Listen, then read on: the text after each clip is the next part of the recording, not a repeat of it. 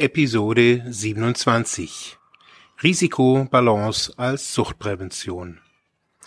Wir sprechen heute mit Nico Blug über das spannende Thema Risikobalance. Er ist Mitarbeiter von Blue Prevent, ein 2016 gegründetes Projekt des Blauen Kreuzes in Deutschland. Wir sprechen darüber, wie man Anfängerinnen und Anfängern das abstrakte Wort Risiko näher bringen könnte, wie Risiko und Rausch kultiviert werden könnte, inwiefern Risiko entscheidend für die Suchtentwicklung ist und wir sprechen abschließend über Hochrisiko-User und Konsumenten neuer psychoaktiver Substanzen als neue mögliche Zielgruppe für dieses Konzept. Bleibt dran!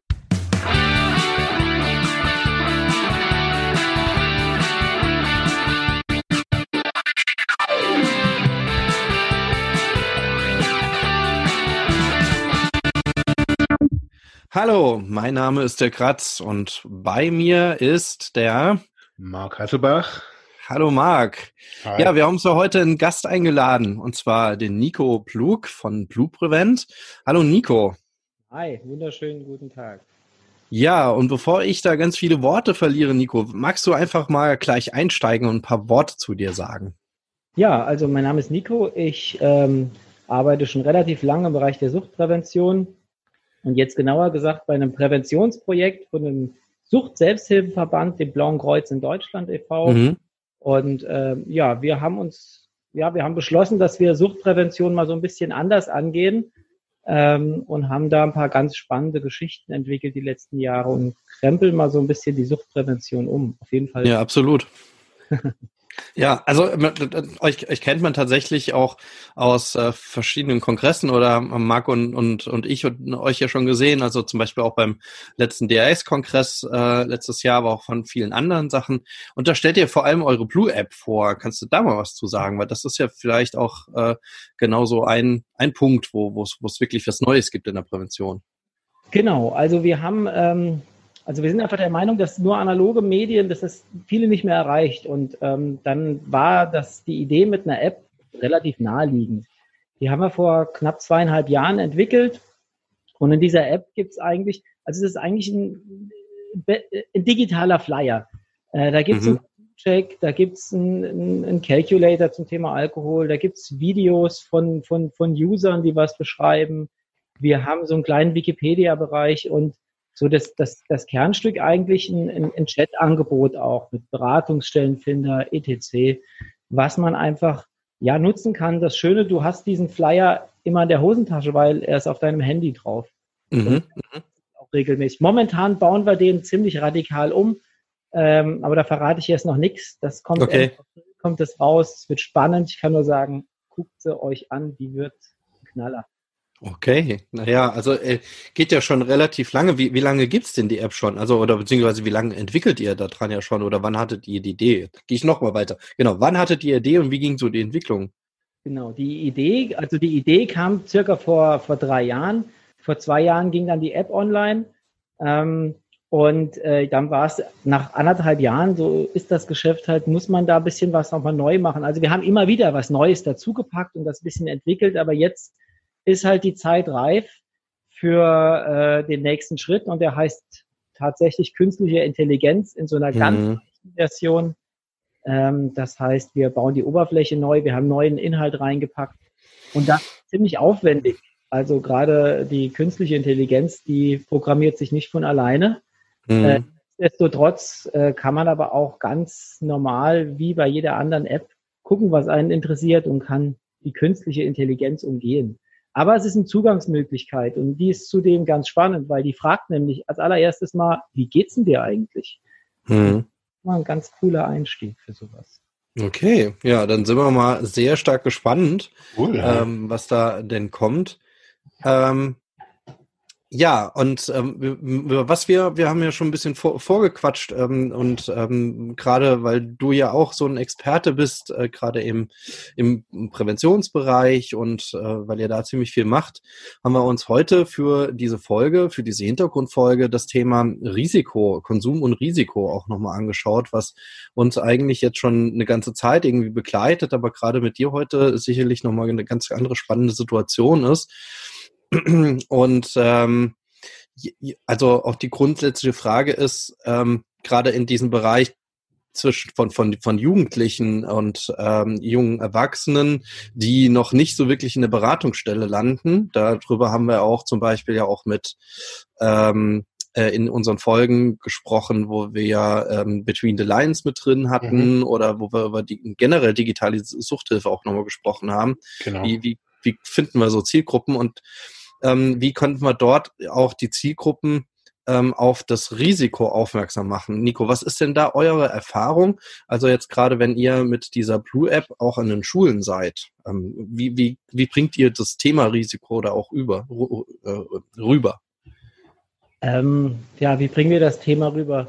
Also, da ich heute meistens in der zweiten Reihe stehe, in der Entwicklerrolle, muss ich so ein bisschen aus der Vergangenheit auch sprechen. Mhm. Ähm, ganz viel mit erlebnispädagogischen Elementen. Also das Thema Risiko ist ja so ein bisschen ungreifbar. Ja, für den einen ist Risiko das, für den anderen ist Risiko das.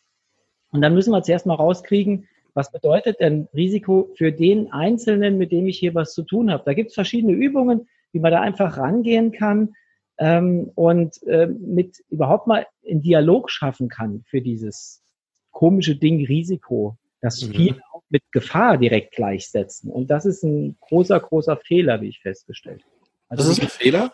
Ja, Risiko und Gefahr muss auf jeden Fall unterschieden werden. Also das, das Risiko birgt ja immer so, wir sehen das ja gerade, was auf der Welt passiert.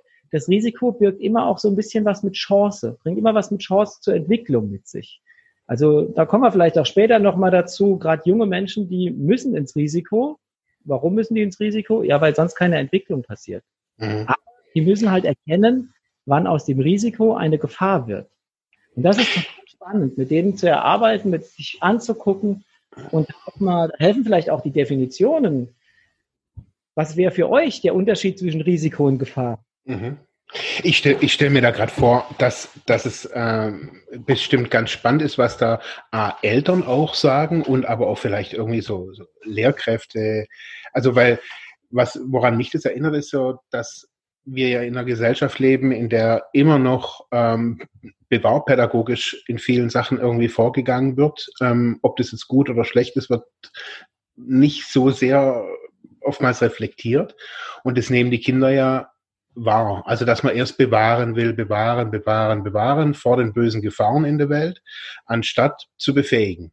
Genau, genau. Marc, das ist genau, das ist, das ist genau so ein bisschen Hintergrund von der ganzen Geschichte, die wir, die wir da versucht haben, so ein bisschen nach vorne zu bringen.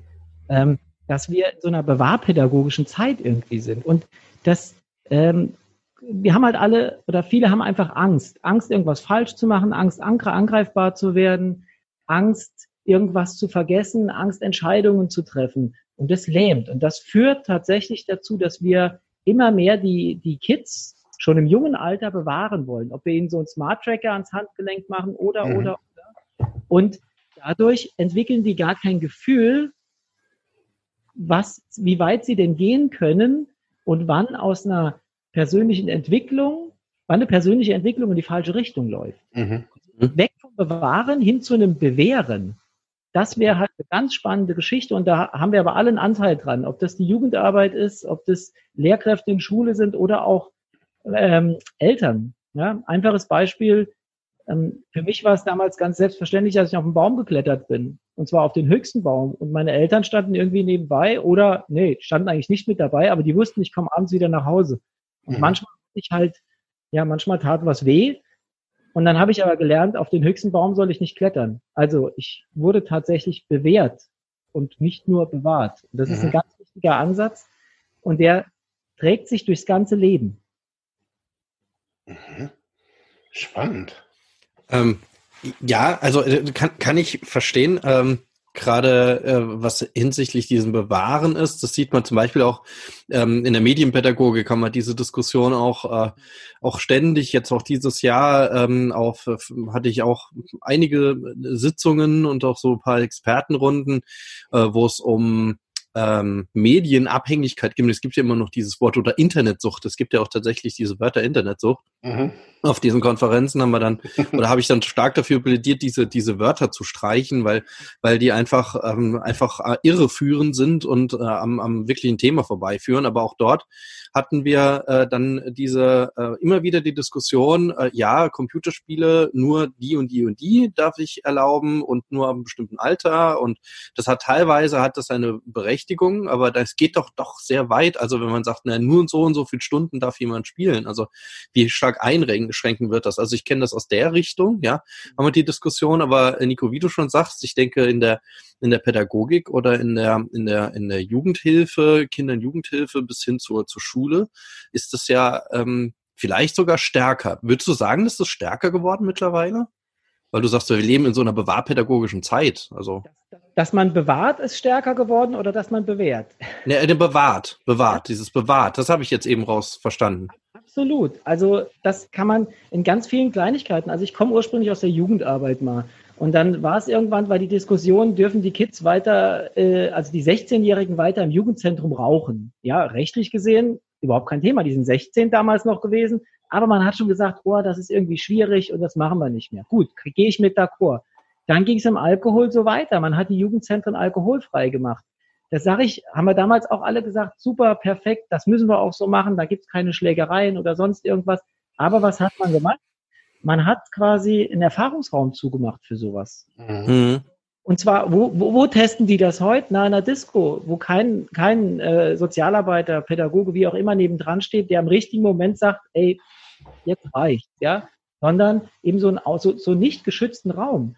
Und das Zweite ist, wir versuchen natürlich ganz viel zu verbieten und über Verbote und, und, und Gesetze zu regeln und denken dann, okay, wenn es ja gesetzlich geregelt ist, dann ist es erstmal durch, das Thema. Das mhm. reicht das ist ein wichtiger Ansatz. Wir brauchen Strukturen, das ist ganz klar. In der, in, in der praktischen Arbeit brauchen wir eine Hausordnung, die alles regelt, damit wir nachher ins Gespräch gehen können. Aber diese ganzen Regelungen und Gesetze, die schützen uns natürlich nicht.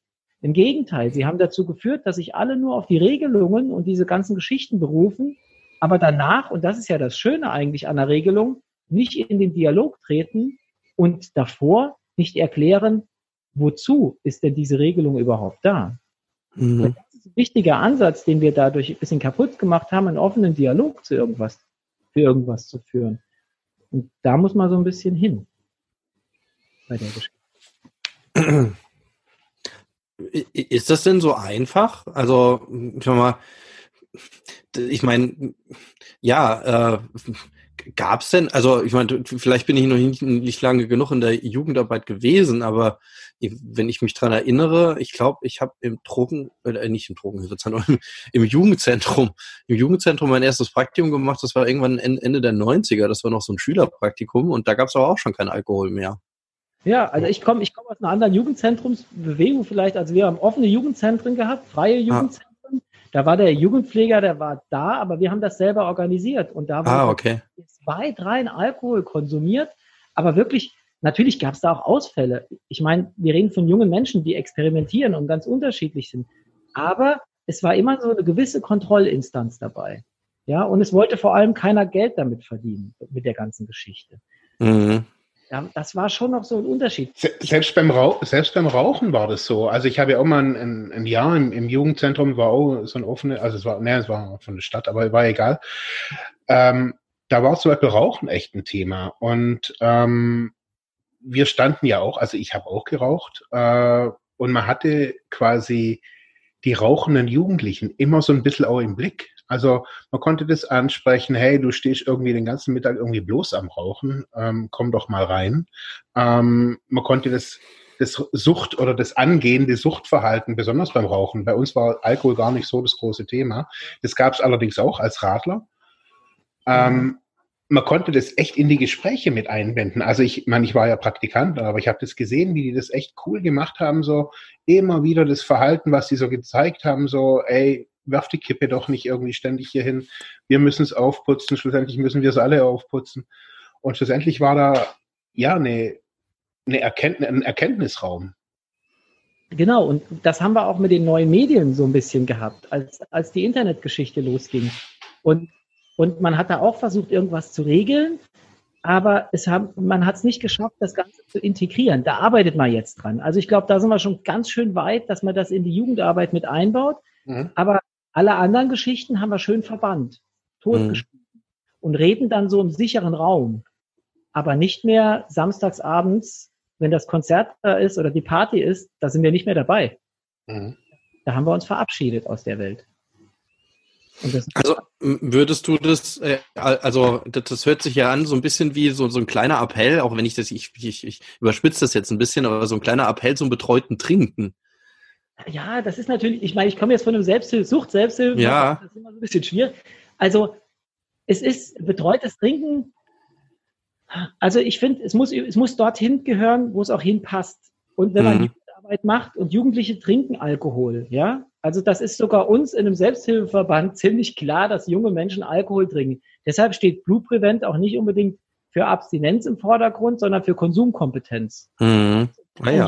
Jugendarbeit betrachtet und das wirklich ernst nimmt, dann muss man auch darüber nachdenken, wie gehen wir denn mit solchen Regelungen, mit solchen harten Regelungen einfach um? Und wir können das jetzt natürlich noch gerne weiterspinnen. Wir sind gerade dabei, mit dem Thema Cannabis ganz spannende Diskussionen zu führen, ähm, trauen uns aber irgendwie nicht so den Schritt weiterzugehen, weil wir Angst vor etwas haben. Ich weiß aus fachlichen Gründen nicht ganz, wovor wir bei so Sachen Angst haben, aber vielleicht Angst vor einer Unsicherheit, vor einem Kontrollverlust. Also wir sind mhm. ja auch Teil dieser Spirale. Wem meinst du jetzt mit wir? Wie die Suchthilfe oder wie wir die, die Gesellschaft oder? Die Gesellschaft, die da mhm. unglaublich viel Angst hat und auch die, ja, die Fachwelt, die auch mhm. zum Teil Angst davor hat. Also da gibt es ja unterschiedliche Meinungen. Ich, oder die Gesetzgebung, die auch da mal die letzten paar Wochen so nach vorne geprescht ist, jetzt wieder so ein bisschen zurückgeht ähm, die sich damit sehr, sehr schwer tut, offen und akzeptierend über das Thema Drogen zu kommunizieren miteinander. Miteinander ja. und mit den Jugendlichen. Also ich erlebe das, ich habe jahrelang Workshops zum Thema Cannabis gemacht in Schulen. Und das war immer super. Die ersten zehn Minuten waren total anstrengend, bis die mal geschnallt haben, dass ich denen gar nichts verbieten will. Ja, mhm. also dass ich mit denen tatsächlich einfach mal, ich will ihnen einfach zuhören, ich akzeptiere das, was die tun die Lehrer, die hatten, waren immer etwas verwirrt zu Beginn, wenn ich da das eine oder andere losgelassen habe. Aber ähm, die Kids haben plötzlich da gestanden und haben gesagt, ach, wie spannend. Also die haben geredet. Mhm. Und die sind nicht davon gelähmt, dass irgendjemand sagt, das ist jetzt illegal. Und da darf man nicht drüber reden. Ja. Ja. Ich hätte, ich hätte eine Frage, so, also so, ihr arbeitet ja so nach einem, nach einem Konzept. Und also schätze ich jetzt mal. Ähm, ist es dann nachher so für die Teilnehmer, also so für die für die Jugendlichen, die da Zielgruppe sind, ist es dann eher was Theoretisches, also dass man dann über Risiko redet oder wie, wie also ich habe gerade versucht, so ein Bild zu kriegen, wo ich so diesen Erfahrungsraum, wie, wie ich ihn auch erlebt habe, so da war das Jugendhaus früher, wo ich jung war, da konnte man Alkohol trinken und da war das alles so, da war wirklich der Sozialarbeiter, der gesagt hat, so, hey, das ist ein bisschen zu viel. Ja. Äh, und heute wird so alles so ein bisschen nüchtern, klar, rational, wie halt auch unsere Gesellschaft in Deutschland einfach auch immer stärker wird. Ähm, ja. Und weniger auf eben sowas. Also niemand hat Bock auf Risiko. Ja. Also, es, also das ganze, ist, die ganze Gesellschaft, die ganze Versicherung ist ja auf Risikovermeidung, Verminderung, bla bla bla bla bla. Also, und jetzt kommst du an und sagst, hey, Risiko muss ja irgendwie gelernt werden. Genau. Ich Aber, ab, ich, ich würde sagen, wir brauchen wieder Mut, Risiko einzugehen. Weil mhm. die, die Bestandteile gibt es auch in der Gesellschaft. Dass das gefordert wird. Mhm. Wir müssen risikobereiter sein. Nur bauen wir halt eine ganz andere Gesellschaft gerade auf. Mhm. Ja, die, und da, da möchte ich nochmal so zu dem Anfang ein bisschen äh, zurück, dass man unterscheidet zwischen was ist Risiko, was ist Gefahr. Mhm. Also in, in eine Gefahr, da, da, ist die Wahrscheinlichkeit, dass irgendwas Negatives passiert, sehr hoch und sehr klar. Ja, mhm. das, äh, wenn ich, also das, das ist einfach sehr, sehr, sehr wahrscheinlich. Aber bei einem Risiko gibt's immer zwei Möglichkeiten. Einmal die Chance, etwas Neues zu lernen aber natürlich, wenn ich das nicht bewusst mache, die Gefahr, dass ich in die nächste Zone, die sogenannte Gefahrenzone, abrutschen kann. Mhm. Mhm. Eben Chance und Gefahr. Und Risiko will ich gar nicht so, also wir, wir, wir, wir, wir definieren das manchmal so ein bisschen negativ, das, der Begriff des Risikos. Dabei ist es für uns überlebenswichtig, schon immer gewesen, dass wir ins Risiko rausgehen. Keine Entwicklung ohne Risiko. Klar. Und das finde ich jetzt nochmal ganz wichtig tatsächlich, also auch da zu unterscheiden, gerade wenn wir da zu Versicherungen irgendwie auch was gesagt haben. Also denn mit der Definition ist es ja so, dass Versicherungen Gefahren, also diese Gefahrenzone irgendwie abdämpfen müssen äh, oder sollten. Und wie du richtig sagst, ähm, habe ich ja beides. Ich habe einerseits die Chance auf einen Gewinn irgendwo ja, durch ein Konsummuster, ähm, in diesem Falle ein Rauschgewinn oder ein Entspannungsgewinn oder was auch immer durch jetzt einen Suchtmittelkonsum oder, oder äh, mit einem gewissen Risiko, dass das Ganze mh, hm, ja schiefgehen kann. Genau. Ich, ich, kann euch das vielleicht an so einem ganz einfachen Beispiel klar Ähm, ich weiß nicht, guckt ihr gerne, guckt ihr Tatort? Das ist eine gemeine Frage. ich, leider, le ich leider gar nicht. Also ich Krimis ganz schlimm, aber. Nee, nicht wirklich. Ich, gucke gerne Tatort, ja. Ähm, sonntagsabends, 20.15 Uhr Tatort, super cool. Ich weiß, der erste Mord passiert ungefähr nach zwei Minuten und ich weiß, nach 90 Minuten ist die Sache aufgeklärt. Ich weiß genau, es ruft mich keiner an, meine Couch ist bequem, meine Frau ist da und die Kinder sind im Bett. Super komfortabel, ja. Aber jeden Sonntag das Gleiche und es nervt mich irgendwann. Da passiert ja nichts Neues. Mhm. War das anders? Früher bin ich sonntags rausgegangen. Da kann es natürlich passieren, dass ich mir, wenn ich jetzt zum Beispiel Sport gemacht habe, dass ich mich verletze. Ne? Das ist mein Risiko. Aber ich habe auch die Chance, dass ich vielleicht neue Menschen kennenlernen. Ich sitze nicht faul auf der Couch rum. Ähm, also ich, es kann ganz viel Unvorhergesehenes passieren, aber im positiven Sinne. Ja? Mhm. Und, und das ist halt eben, wir müssen da so aus diesem komfortablen Bereich, in dem alles geregelt ist, in dem wir alles vorhersehen können, müssen wir manchmal raus. Und gerade junge Menschen, also bei denen ist das ja in einer bestimmten Phase ihres Lebens vorprogrammiert. Und zwar körperlich vorprogrammiert, dass sie eben in diesen Risikobereich rausgehen. Nur je älter wir werden, desto mehr verlernen wir das wieder so. Und da gibt es ja. auch ganz spannende Bilder zu diesem Bereich. Also raus aus der Komfortzone. Mhm. Fall. Also das ist so für die und Komfortzone ist auch wieder was, was man, was man, was man besprechen muss, was man gucken muss. Für den einen ist das Komfortzone, für den anderen ist das Komfortzone.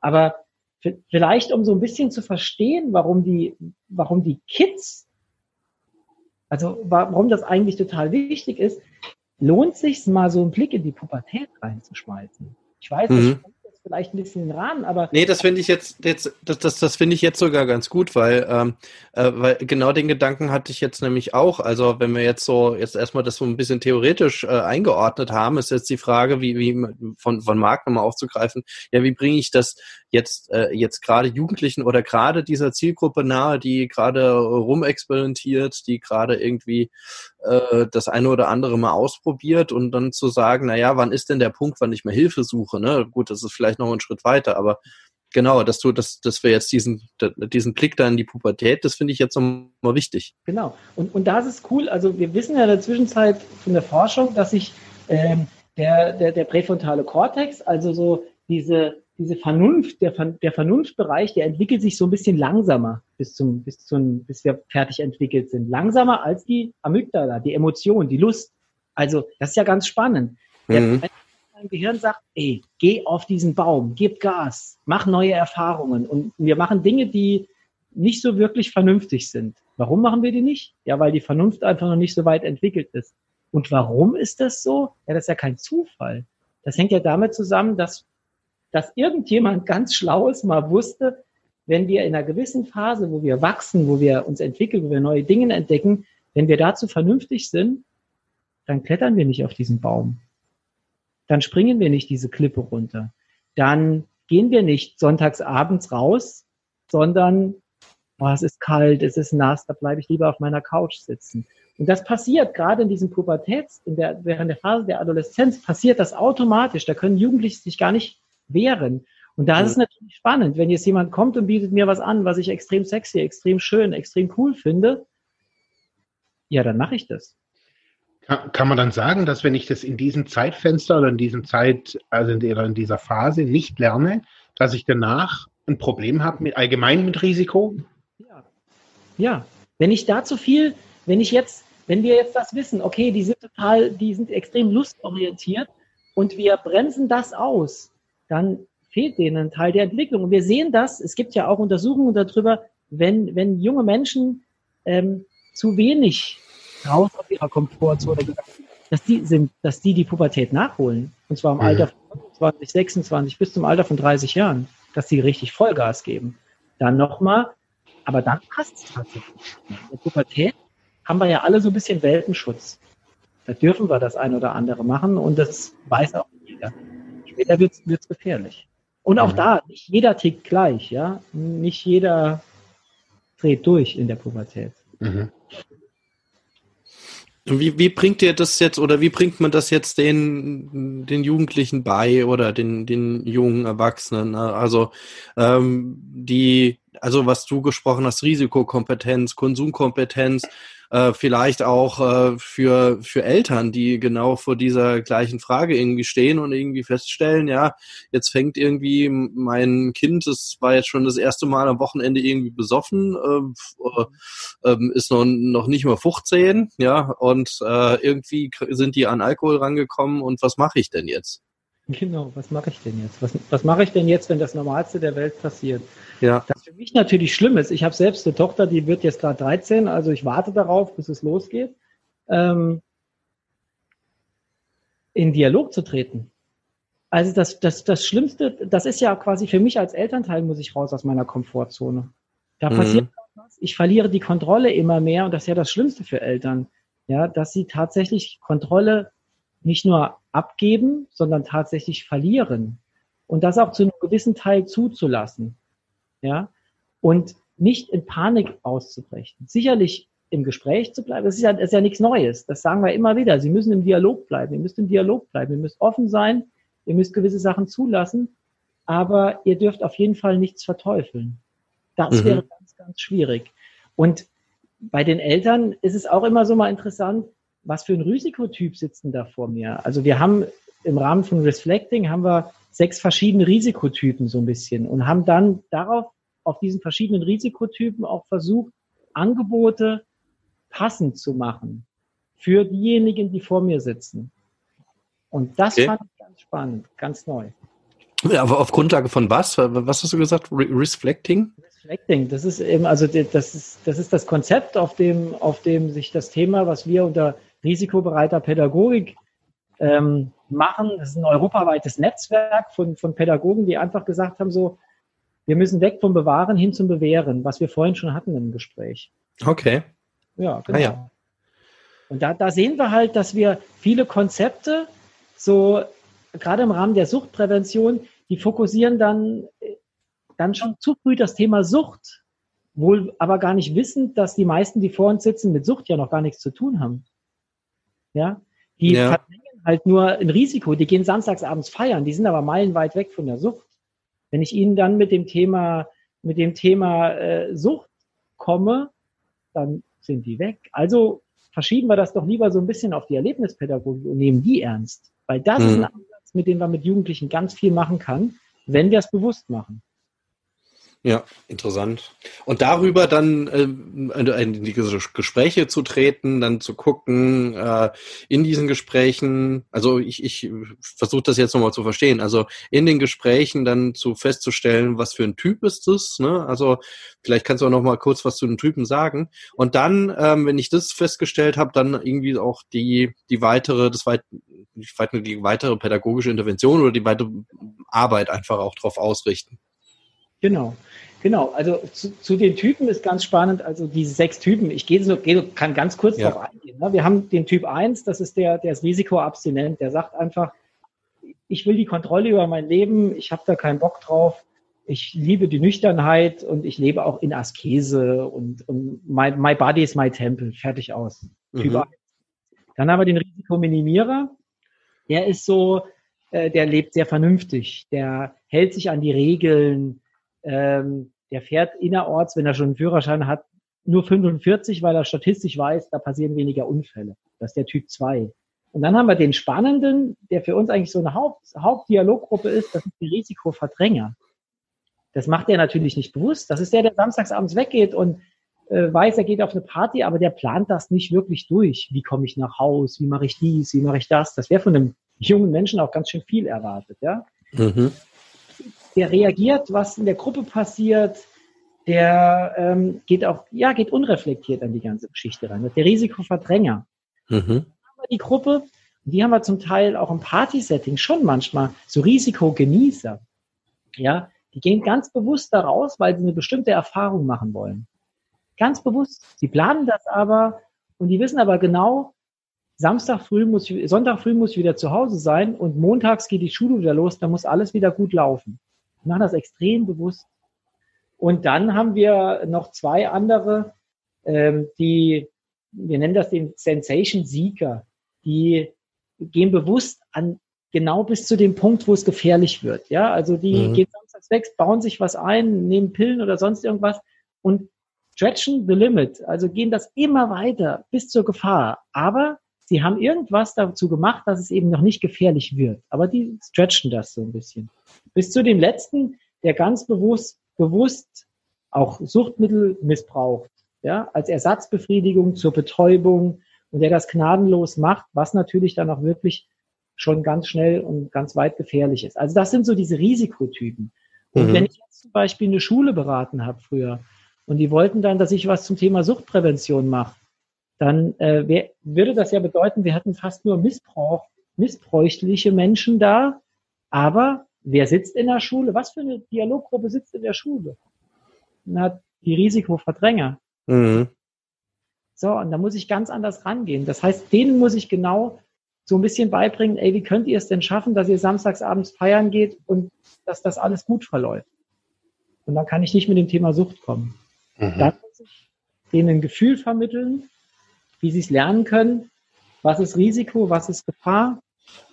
Wann, wann wird es gefährlich? Und eben, und da vermitteln wir halt, haben wir auch erlebt, also heute mache ich das leider nicht mehr, weil wir eben anders unterwegs sind in der Zwischenzeit. Aber da haben wir beim Klettern zum Beispiel genau diese Kulturtechniken vermittelt. Break, mhm. halten, look at your friends, aufeinander achten und reflect, wenn ich es gemacht habe. Und beim Klettern macht ihr das ganz automatisch. Ich glaube, jeder, der mal Erlebnispädagogik gemacht hat, weiß, dass diese drei Schritte dort immer dabei sind. Mhm. Die Kunst halt, wie bringe ich das in meinen Samstags, Samstagabend rein? Was heißt das für mich samstagsabends, wenn ich feiern gehe? Wie ist, was ist die Kunst? Also wie schaffe ich das? Indem ich nach diesem, nach dem Gespräch nicht nur reflektiere, sondern auch transferiere. Dass ich äh, genau diese Frage stellt. Jetzt, jetzt überleg doch mal, du bist jetzt hier die Wand hochgeklettert mit einem Seil. Was für ein Seil war das? Ja, das war ein gutes Seil. Ja, was ist denn ein gutes Seil? Ja, das ist ein neues Seil. Dafür habe ich einen Haufen Geld bezahlt und ich wusste, da sind keine Risse drin und so weiter und so fort. Dann sage ich, okay, was, wofür, was hat noch dazu geführt? Na, dass der unten immer so auf mich aufgepasst hat. Ja, also ich wusste genau, ich kann mich drauf verlassen. Mhm. Also im Umkehrschluss würde das bedeuten, wenn ich mir was einbaue, und diese Konzepte haben wir ja in Deutschland, Safer Use Konzepte, äh, dann muss ich wissen, was ist das, was ich da nehme. Das zweite in dem Bereich, mal in mich reinzuhören. Beim Klettern mache ich das auch. Ich gehe nicht an die Wand, wenn es mir nicht gut geht. Ja, also wenn, wenn ich körperlich irgendwie angeschlagen bin, gehe ich nicht klettern. Und das wäre ja auch in dem Bereich so. Hey, wenn es mir nicht gut geht, dann baue ich mir nichts ein. Weil ich weiß, wenn es mir schlecht geht und ich baue mir was ein, ist die Wahrscheinlichkeit, dass es mir danach noch schlechter geht, sehr hoch. Ja, das, ist ja, das ist ja voll geil. Hey. Also echt, also Set und Setting, also so, das, das spricht ja irgendwie alles von, von allen Seiten an, habe ich so das Gefühl. Genau. Und, und dann, und dann, also das ist so das Erste, dieses Inhalt. Und es ist so einfach, ja. Also ich habe das früher im Sport, das haben wir standardmäßig gemacht. Bevor ich irgendwas gemacht habe, habe ich geguckt, stimmt alles, ja. Ist irgendwie, passt das hier? Und dann beim Klettern haben wir nochmal das Beispiel. Wie gesagt, wir machen es nicht alleine. Es geht ja alleine gar nicht. Bouldern geht, aber selbst das machst du nicht alleine. Irgendjemand mhm. ist immer dabei, der auf dich aufpasst. Und dann im Nachgang sitzt man auch immer noch zusammen und überlegt, beim Klettern geblieben, ähm, wie war denn jetzt die Route? Bin ich sauber geklettert? Wie kann ich es besser machen? Was kann ich denn anders machen? Und halten so ein bisschen nochmal, machen nochmal eine kurze Pause, bevor wir wieder an die Wand gehen. Und genau das, also wenn ich so meine Vergangenheit gucke, ich habe immer, ich habe, man, wenn man der Sucht arbeitet, ich weiß nicht, ob euch das auch so geht, aber dann stellt man sich ja auch immer die Frage, warum hat denn das bei mir eigentlich ganz gut funktioniert, wenn es funktioniert? Warum bin ich nicht mhm. abhängig Und, und tatsächlich habe ich diese, diese, diese drei Teile ganz oft wiederentdeckt. Inklusive dem Reflect, also dem Nachdenken. Also nicht im Stuhlkreis damals. da hättest du mich mit jagen können. Aber montags morgens, erste große Pause in der Schule. Das war mein Reflect. Da habe ich nämlich alle meine Geschichten gehört vom Wochenende und habe mir überlegt, mache ich das nochmal oder mache ich das nicht nochmal? Gnadenlos. Ganz, ganz spannend. Und das müssen wir wieder kultivieren, das bewusst zu machen, was eine Chance das wäre, wenn, wenn, wenn mir das klar gewesen wäre, was das mit mir gemacht hat. Das heißt, jetzt, jetzt war zwei Fragen kommen, kommen bei mir wieder auf. Das eine ist, nämlich bei denjenigen, bei denen es eben nicht funktioniert, ja, und das ist ja ein, ein gewisser Teil, ähm, die dann entweder zu diesen äh, Risikogruppen gehören, die äh, tatsächlich dieses eher dieses Missbrauchsverhalten noch zeigen oder dieses klare, auch diese klare Gefahr irgendwie ansteuern, die irgendwie brauchen, vielleicht auch sowas Selbstzerstörerisches irgendwie drin haben, das wird aber auch nur ein Teil sein. Und ähm, ähm, das ist ja die Frage, wie ähm, inwieweit ähm, kann ich intervenieren, dass diese beiden Gruppen irgendwie nicht entstehen oder dass halt irgendwie, äh, dass, dass das kein Suchtverhalten entsteht an der Stelle. Aber auf der anderen Seite, wenn du sagst, naja, äh, ich mache zu viel Bewahrpädagogik, dass ähm, irgendwie ähm, dieses Risikoverhalten irgendwie nachgeholt wird und vielleicht dann doch irgendwie sich verselbstständigt und dann dann doch eher zur Gefahr tendiert und zu Suchtverhalten wird. Ähm, die, diese beiden, würdest, würdest du bei diesen beiden Pfaden mitgehen oder diesen beiden Zielgruppen? Ähm, ja, wir, wir müssen natürlich schon unterscheiden. Also zwischen, zwischen ähm, ist, ist schwierig. wir müssen auf jeden Fall unterscheiden zwischen Menschen, die, die aufgrund von, von, von persönlichen Entwicklungen sehr weit davon entfernt sind, selbst diese Entscheidung treffen zu können. Ja, mhm. da müssen wir schon ein bisschen anders ansetzen. Aber das ist ja nicht die Masse. Mhm. Das ist nicht die Masse. Und, und, und, und Reflecting oder der, der, der, der Bereich der, der Risikobalance, der äh, kannst du ja auf ganz unterschiedlichen Ebenen machen. Wichtig wäre mir aber, das wäre ein ganz wichtiger Ansatz, dass wir endlich mal ein bisschen entdramatisieren, diese ganze Geschichte. Was haben wir denn momentan? Momentan reden Jugendliche untereinander über Drogen- und Rauscherfahrungen. Das Thema Rausch ist, ist irgendwo so, so, das ist so ganz weit weg und das wollen wir so richtig gar nicht haben. Oder die reden halt, ja, die reden auf jeden Fall nicht mit uns Erwachsenen darüber. Mhm. Gehen da nicht in den Austausch. Und da kann man schon, also wenn ich, wenn ich sehe, was, was für Workshops an Schulen zum Teil gemacht werden, die sehr bewahrpädagogisch auch sind und, und das Wort des Rausches als etwas ja, wonach wir uns eigentlich alle sehnen, ja. Also ob es ein Rederausch mhm. ist, den ich vielleicht gerade habe, oder ob es was anderes ist. Also wir müssen da einfach so ein bisschen die Angst tatsächlich verlieren und, und, und mit den Kids, das auch den Kids das glaubhaft vermitteln.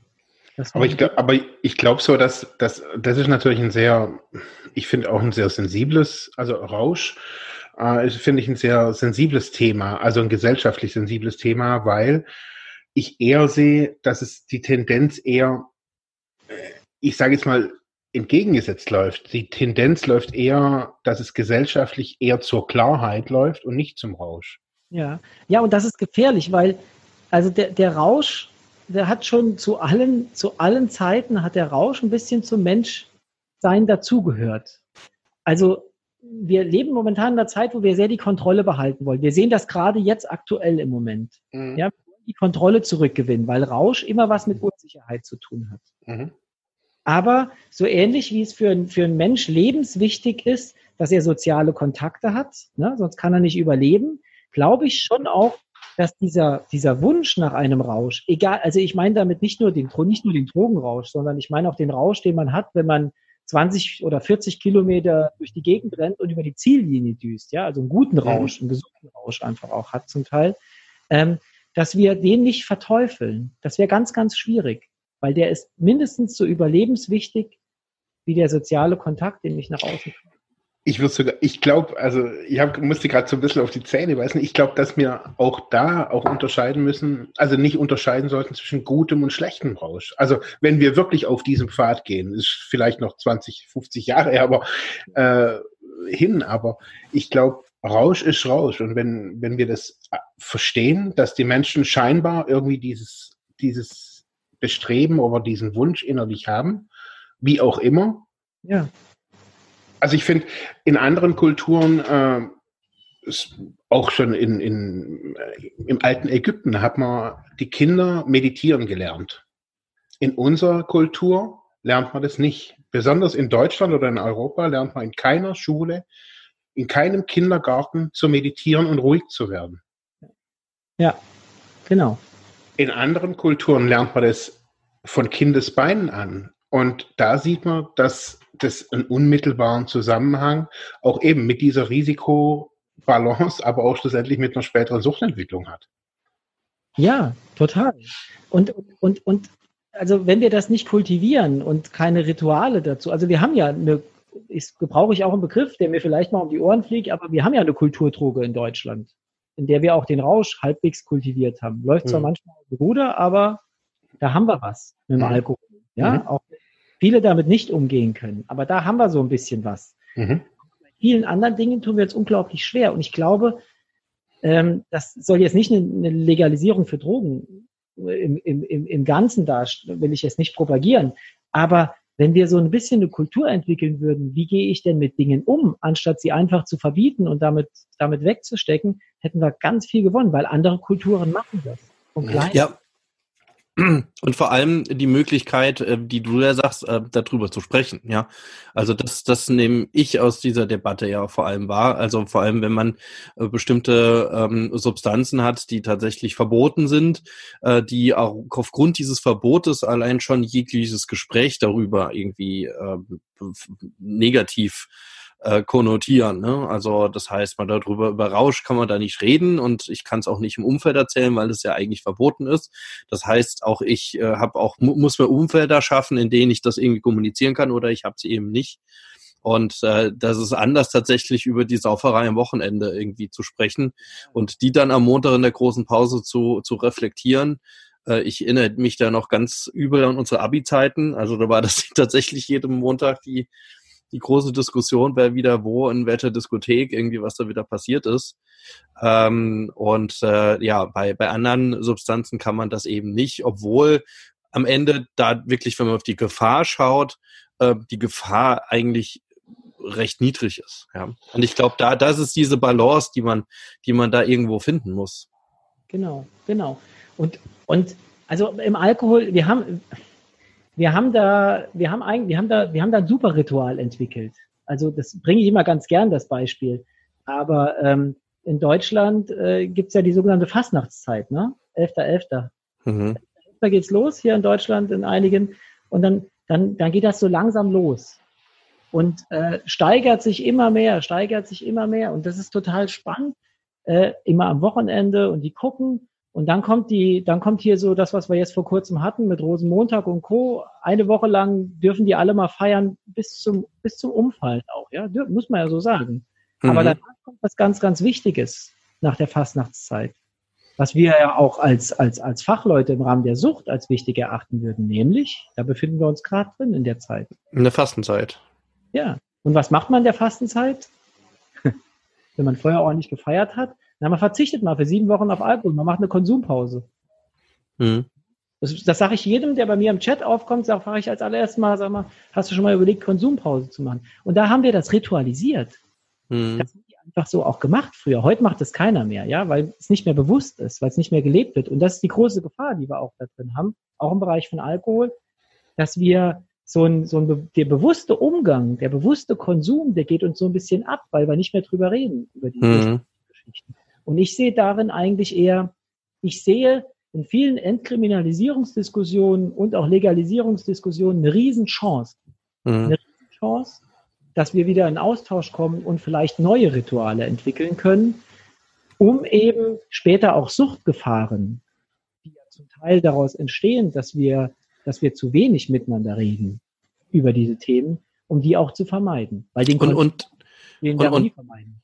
Und, und dass halt einfach das Bewusstsein fehlt. Ich, das ist mir jetzt gerade sehr eingeleuchtet. Ne? Also dass das, das Bewusstsein, das eigene Bewusstsein, die eigene Reflexion über den eigenen Konsum. Ich denke, also, also dieses, ähm, ähm, ähm, dieses äh, Komasaufen, was man bei den Jugendlichen mal, mal stärker hatte. Ich meine jetzt, ich bin zu weit weg von der Prävention, aber ich glaube im Moment, das ist eher so, die, die eine andere Richtung einschlägt.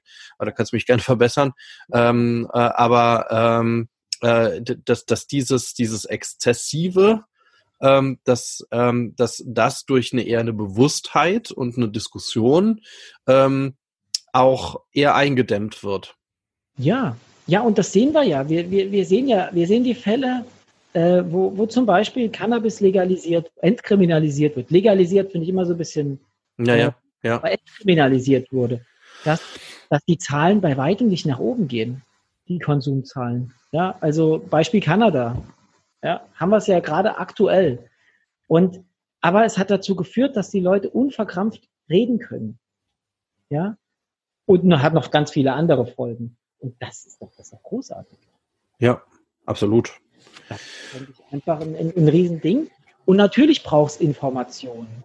Und natürlich muss bei Kräutermischungen klar darauf hingewiesen werden, ey, hört zu, das ist nicht legal und das macht, das macht euch auf Dauer kaputt. Das kann euch auch beim ersten Mal kaputt machen. Das braucht eine sachliche Information dazu und auch klare Worte. Aber das reicht nicht, wenn ich, das reicht nicht, um, um, um Menschen zu befähigen, selbst Entscheidungen treffen zu können, eigenverantwortlich. Und das wäre doch eigentlich unser Ziel. Aber da sprichst du jetzt nochmal ein gutes Thema an. Also wenn man jetzt tatsächlich auf diese Kräutermischungen nochmal drauf schaut, ähm, die, die ja tatsächlich ein hohes Gefahrenpotenzial äh, in sich tragen. Also da, da, da ist ja diese, ich, ich würde sagen, diese Risikobalance irgendwie gar nicht gegeben. Also ich kriege eigentlich wenig dafür, möglicherweise, sondern also wenig Positives, sondern viel mehr einfach die Gefahr, dass einfach ich hier mit Kreislaufstillstand auf dem Boden gleich klatsche, ja, wenn ich das rauche. Genau. Ähm, wie, wie, wie würde ich das denn dann angehen? Weil da bin ich ja schon in der Bewahrpädagogik, oder nicht? Also ich muss, das ist immer so, das ist tatsächlich sehr, sehr spannend, ähm, weil wir, wir, wir sind ja schon, also unsere Gesellschaft hat sich ja so ein bisschen von sich selbst entfremdet. Das heißt, da heißt, also die, gerade Spice und was da alles gab, lief unter diesem Deckmantel Legal Highs. So, und dann, ab dem Punkt hat keiner mehr wirklich drüber nachgedacht, was bedeutet das? Und dann noch, noch Kräutermischungen. Aber was soll denn da schon Gefährliches drin sein? Und sie haben einfach konsumiert, mhm. ohne zu hinterfragen. Das ist ja so der logische Schritt, wenn man alles regelt. Und dann führt das ja dazu, dass ich selber nicht mehr nachdenke. Ganz automatisch. Das passiert einfach. Und jetzt müssen wir quasi da so ein bisschen, eine, auch wir müssen eine Balance finden. Wie viel müssen wir denn da wirklich erstmal bewahren und auch ganz knallhart sagen, hey, das ist ein Scheißzeug, wenn du dir das reinpfeifst, kann das und das und das passieren. Also wirklich krass erhobener Zeigefinger, was ich ja eigentlich gar nicht machen möchte. Mhm. ich muss das an der Stelle schon machen und gleichzeitig aber auch sagen, ey, trotzdem den, den, den wertschätzenden Dialog darüber eingehen. Also vielleicht die Frage stellen, ja, warum hast du das konsumiert? wie hast du das konsumiert? Also die Konsumenten als Fachleute reinzuholen und, und die ernst zu nehmen in dem, was sie tun. Aber da muss man ganz klar natürlich auch Kante zeigen, muss sagen, also was, was einfach gefährlich ist, ist gefährlich. Aber ist, ja, genau, so in die hm. Richtung zu gehen. Aber, aber also ich, ich habe ich hab nie, sowas habe ich nie konsumiert, aber wenn ich äh, schlussendlich ist Heroin, Kokain, Alkohol, ist alles gefährlich. Also ich glaube, außer THC oder Cannabis, glaube ich, ist, ist alles toxisch. Ähm, oder wirkt alles toxisch im Körper, oder das meiste auf jeden Fall. Ähm, also ich würde wie, sagen, es ist riskant. Gefährlich wird es, wenn wir es konsumieren. Also es ist alles riskant. Mhm. Aber die macht das Gift, hat ja schon mal so ein ganz schlauer Mensch gesagt. Mhm, aber ich weiß eben, ich weiß ja beim, beim Straßenheroin, beim Straßenkokain, bei der Straßenecstasy, weiß ich ja auch nicht, was es, was es schlussendlich ist. Ich kann hoffen, dass es, wenn ich auf, ein, auf eine auf eine Elektroparty gehe, ich hoffe, dass es dann irgendwie MDMA ist, äh, oder ich hoffe, dass es irgendwas anderes ist, aber es kann natürlich auch Rattengift und äh, irgendwelche weißen Abfälle sein. Genau. Ähm, merkt ihr was? Und, und in dem Moment, wo wir quasi, wo das, wo wir das so laufen lassen, wie das jetzt läuft, also dann machen, da passiert da was Gefährliches. Mhm. Durch die Art und Weise, wie wir damit umgehen, machen wir es, machen wir es gefährlich. Also in dem Moment, wo der User die Möglichkeit hat, seine Pille checken zu lassen, ja, wir fördern das ja damit. Auch da gibt es ja Untersuchungen, die das immer so ein bisschen, also wo man sagt, nee, wir fördern das damit. Aber in dem Moment gebe ich dem, dem User die Möglichkeit, ähm, die Gefahr einzuschätzen und zu gucken, ob das Ganze wirklich gefährlich ist oder ob es riskant ist. Und das Wichtigste, ich habe dann eine Möglichkeit, auch in Dialog zu treten. In dem Moment, wo der mir die Pille gibt und sagt, hier, test mal das Ganze und ich habe ihn ja dann. Er ist dann da. Äh, ja, also das, das finde ich jetzt auch nochmal spannend, eigentlich diesen Punkt. Äh, Gerade für auch, auch den Appell, den ich daraus höre, für solche Harm Reduction, äh, also Schadensminimierungsmaßnahmen wie Truck-Checking, was, was ja äh, nicht unumstritten ist, äh, jetzt sag mal auch in Europa oder generell, äh, ich glaube in Deutschland auch noch gar nicht wirklich erlaubt. Ich glaube, in Berlin geht jetzt so langsam ein Projekt los. Portugal macht das relativ erfolgreich, schon recht lange. Ähm, oder jetzt schon, ich glaube, seit über 10, 15 Jahren. Ja. Ähm, aber ansonsten in Europa sieht es da teilweise noch ganz düster aus. Äh, also du würdest sagen, dadurch übergibt man die Kompetenz auch nochmal zurück an dann den User, der dann nämlich nicht da steht äh, und sich fragt, naja, was habe ich jetzt hier genommen? Oder naja, ich gehe jetzt nur mal das Risiko ein oder die Gefahr ein, dass äh, ich jetzt gleich irgendwie umfalle. Ja. Da, dazu hätte ich jetzt zwei Fragen. Das eine, konservative äh, PolitikerInnen würden ja jetzt dann äh, gehen an dieser Stelle relativ konsequent rein und sagen, na ja, wenn doch die Gefahr so groß ist, äh, dann, dann beschützt die Gefahr vom Konsum und das ist das, was wir erreichen wollen. ja, das, das, das wäre schön, wenn das so einfach wäre. Es ist halt nicht so, oder? Das müssen wir, ja. ja, stimmt halt nicht. Also es ist halt eine falsche These, es wird fun fun funktionieren davon nicht. Wenn wir alle vernünftig wären und äh, würden nichts tun, was uns irgendwie außer Kontrolle bringt, dann, dann würde das ja funktionieren, aber der Mensch tickt ja nicht so. Und die andere Frage wäre, nämlich in die andere Richtung, äh, was wir da feststellen, auch bei, bei äh, neuen psychoaktiven Substanzen, also wir haben gerade drüber gesprochen, wie, wie Spice, äh, also Kräutermischungen und Research Chemicals, und da ist, da ist ja tatsächlich der, der, der Fall, dass, dass man es nicht weiß. Ich bekomme das nach Hause geschickt, ja, ich kann das ja auch bestellen, hier teilweise im ClearWeb, ich krieg's nach Hause geschickt. Und dann weiß ich nicht, aus welchem Labor das stammt und was da drin ist. Und dann gibt es ja Partys, bei denen ganz klar äh, gesagt wird, wir wissen jetzt nicht, was das ist. Ähm, und jetzt probieren wir das mal aus. und gucken und fallen wir vielleicht alle um. Und das ist ja dann auch ein Kick. Ja, das ist auch ein Kick. Und das ist, das ist natürlich die absolute Gegenbewegung, die es immer gibt. Ähm, die wird es auch immer geben. Es wird immer welche geben, die genau das suchen. Mhm. Und die hat es auch schon immer gegeben. Genau, die Frage ist, können wir denen nicht auch was anbieten, was jetzt, also ich will nicht irgendwie äh, kontrolliertes Trinken äh, in einem Setting mit Jugendlichen oder sowas meine ich, aber können wir denen, können wir denen gesunde Rauscherlebnisse, gesunden Kick anbieten mit irgendwas? Mhm. Das wäre doch spannend, dass wir da hingehen und sagen, okay, wir, wir machen, und da bringe ich wieder so, die Schweiz bringe ich ganz gerne. Die ist ziemlich cool, auch was, was, was, was Pädagogik und auch die Suchtprävention betrifft. Die machen auch Drug-Checking übrigens. Mhm. Die, die haben Sportangebote, die sind sehr abgefahren. Also da, da muss ich nicht für alles Geld bezahlen. Da kann ich, da haben, die haben Sportanlagen, ob das jetzt im, im Trendsportbereich ist und so weiter und so fort, wo, wo Menschen wirklich mit einem bestimmten Aufwand, aber einen Hammer-Kick haben können, Hammer-Erlebnisse haben können, hohen Freizeitgehalt haben können. Und das ist, eine, das ist eine Möglichkeit, weil die Leute, die den Kick suchen, die haben wir immer. Und wir werden auch mit allen Konzepten immer welche haben, die sich alles einbauen. Hauptsache es knallt. Mhm.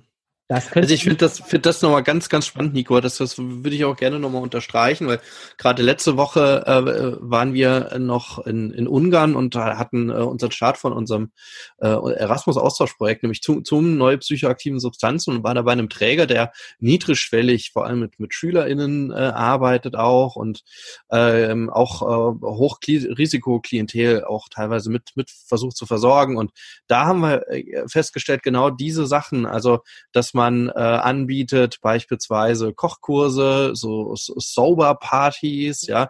Ob das jetzt am Ende wirklich alles dann rauschfrei ablaufen muss, das ist ja nämlich die Frage. Nämlich, wie kann ich diese Klientel nämlich ansprechen, ohne sie gleich zu verteufeln und äh, sie eigentlich mit ihren Erfahrungen und ihrem Erfahrungsschatz und vor allem ihre Erfahrungssuche einfach mit zu integrieren und das irgendwie nicht zu verteufeln. Und äh, da, glaube ich, sind genau die Angebote, die du genannt hast, ganz hilfreich. Plus die Übergabe der, ähm, des, der, der Konsumkontrolle äh, an die, die Betroffenen, an die User einfach selber. Dass die halt damit lernen und sich selber lernen einzuschätzen und dann äh, auch wissen, wann es zu viel ist.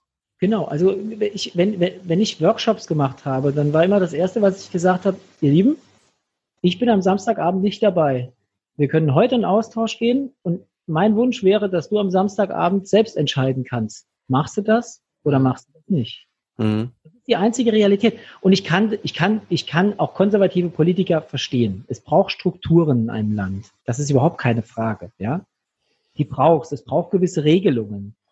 Aber sind wir nicht irgendwann an einem Punkt angekommen, wo wir der Realität auch ein bisschen ins Auge müssen und jenseits der Regelungen auch Möglichkeiten anbieten, wie Menschen wieder Eigenverantwortung übernehmen können. Und zwar ganz bewusst.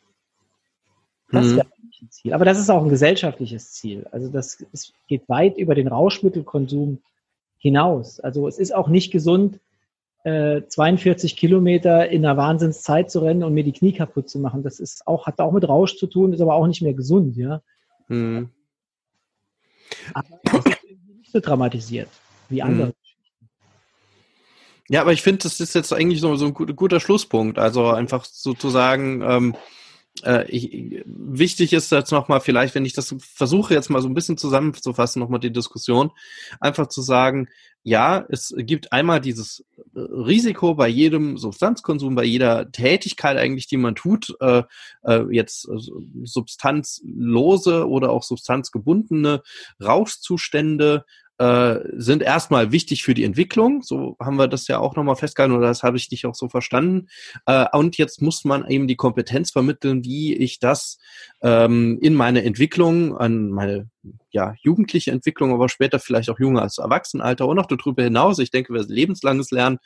Ähm, also auch später irgendwie mit ähm, in meine Entwick eigene Entwicklung einbaue und vor allem daran auch wachsen kann und dass man nicht solche Tabuzonen schafft, in denen das irgendwie nicht mehr möglich ist, die entweder bewahrpädagogisch aufgeladen sind, wo man irgendwie alles verbietet, ähm, also, oder einfach auch so aufgeladen sind, dass sie kriminalisiert sind, sondern dass man auf Zonen schafft, wo man ähm, sowohl ähm, ja medizinisch, therapeutisch, beraterisch, Peer Counseling, was auch immer irgendwie intervenieren kann, auch mit niedrigschwelligen Angeboten, um ähm, Jugendlichen und jungen Erwachsenen auch Angebote zu geben, ihr eigenes Konsumverhalten zu entwickeln und auch zu wissen, wann ist denn Schluss.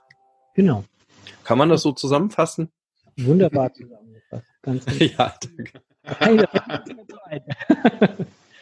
okay, Nico, dann danke ich dir ganz, ganz herzlich für das äh, tolle Gespräch und den tollen Austausch. Dank euch. Super, Spaß gemacht. Ja, danke dir. Danke. Und wir danken euch auch da draußen fürs Zuhören, für diese Folge. Ähm, wie immer gilt, wenn ihr mögt, äh, gerne kommentiert fleißig unsere Folge, äh, teilt sie natürlich auch gerne. Ähm, äh, und äh, ihr könnt es ähm, kommentieren, entweder auf unserer ähm, Internetseite Freiheit ohne druck.de, alles zusammengeschrieben. Da kommt ihr zu unserem Blog und da findet ihr auch die Folge. Da könnt ihr dann wild drunter kommentieren äh, oder auch auf Instagram uns at Freiheit ohne Druck schreiben oder auch auf unserer Facebook-Seite. Da findet ihr die Folge auch und dann dürft ihr uns gerne Kommentare, aber auch Nachrichten auch schicken. Nachrichten auch an unsere E-Mail-Adresse, ganz oldschool, Freiheit ohne Druck at ludwigsmühle.de, Mühle mit UE. Und ansonsten, ja, ähm, ja, danken wir euch fürs Zuhören und ja, ähm, wünschen euch in dieser Zeit, wir nehmen das in einer sehr schwierigen Zeit auf mit einer äh, weltweiten Pandemie und hoffen einfach, dass ihr vielleicht auch zu Hause seid, geschützt bei euren Lieben, dass ihr ähm, gut und gesund durch diese Zeit kommt. Ähm, bleibt gesund, haltet euch bitte an alles das, was euch das äh, RKI oder was auch ähm, die Medien sagen, damit ihr auch gesund bleibt und eure Lieben. Ja, und bleibt gesund, hört uns gerne bei der nächsten Folge rein. Und jetzt sagen wir Tschüss. Tschüss. Tschüss. Ciao.